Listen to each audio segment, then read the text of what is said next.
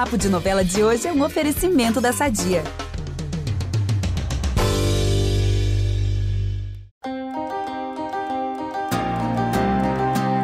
Pois é, gente, toda novela tem que ter uma pensão, não é? E em Pantanal, a pensão é a fazenda do José Leôncio. E como vocês viram, a mais nova moradora é a Bruaca, que de quebra ainda teve o desprazer de encontrar com o Tenório até na residência nova.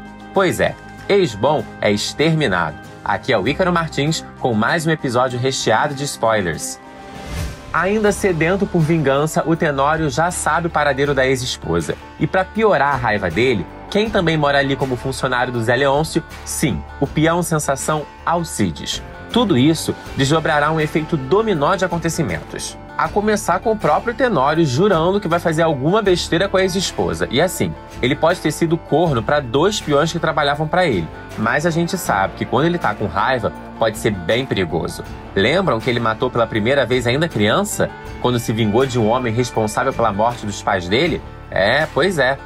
A Guta, então, vai dar uma trégua no pé de guerra que tem com a Zuleika para pedir ajuda à madrasta. Desesperada, a moça vai implorar que ela fale com o Tenório para deixar a mãe em paz.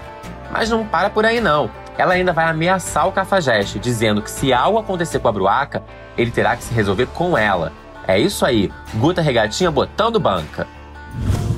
Sabendo que o ex quase sócio pode ser perigoso, o Zé Leôncio vai agir também ele vai aconselhar o Alcides para que ele leve a Bruaca para outro lugar, porque ali na fazenda ela pode estar correndo perigo.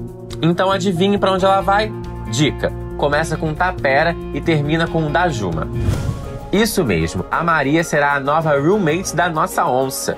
E paralelo a isso tudo, em São Paulo, os preparativos para o casamento do José Lucas e da Érica continuam a todo vapor.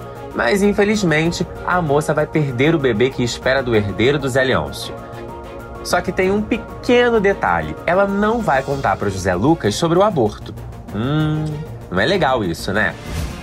Por hoje é só, galera, mas amanhã eu volto com mais. Claro que G-Show e Globoplay continuam quentes, cheios de novidades e com muita coisa de Pantanal para vocês. Beijão!